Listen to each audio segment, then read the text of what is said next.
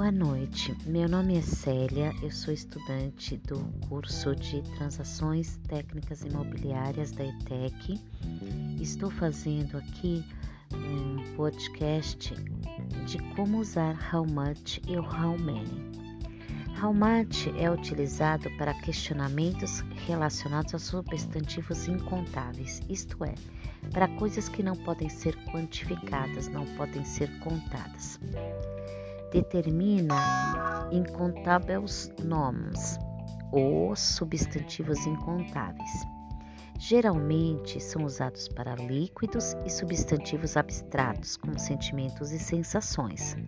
Além disso, o much está relacionado aos substantivos que estão no singular. Exemplos: How much do you love me? O quanto você me ama? How much coffee did you drink today? Quanto café você, bebe, você bebeu hoje? A primeira frase se relaciona a quanto a quantidade de emoção, que não é algo que possa se contar, enquanto a quantidade do líquido café também não pode ser contada. Se fosse uma xícara de café, nós poderíamos falar how many é para nos referir a quantas xícaras de café, mas não a quantidade de líquido de café. Por isso que nós usamos how much coffee did you drink today?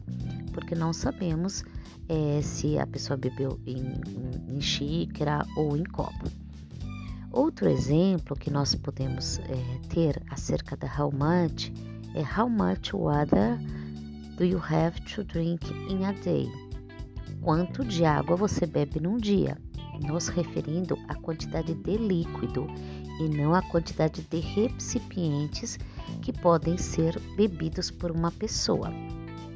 Nós também podemos falar, por exemplo, acerca do tráfego. How much traffic is there in Salvador?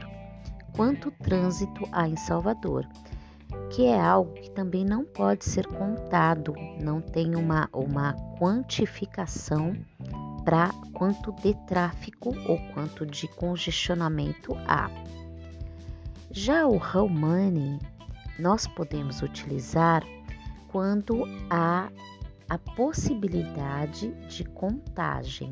Então, nós podemos perguntar, por exemplo, how many apples are there in the refrigerator? Quantas maçãs tem na geladeira?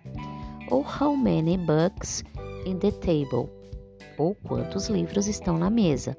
Porque tanto apples, maçãs, quanto books, livros, podem ser contados um a um. Nós também podemos utilizar How many cars do you have? How many cars are there on this avenue? Ou seja, quantos carros você tem ou quantos carros há ou existem ou estão na avenida. Ou how many friends do you have? Então, é a diferença entre a utilização do how many e how much é aquilo que pode ser contado por unidade ou aquilo que pode ser quantificado é, numa quantidade que, digamos assim, coletiva. Então, quando a gente pensa em água, em café, é o líquido, então o líquido não pode ser contado. Porém, a quantidade de é, xícaras de algum líquido que você pode, pode tomar podem ser contadas. Essa é a principal diferença para a utilização de many e much.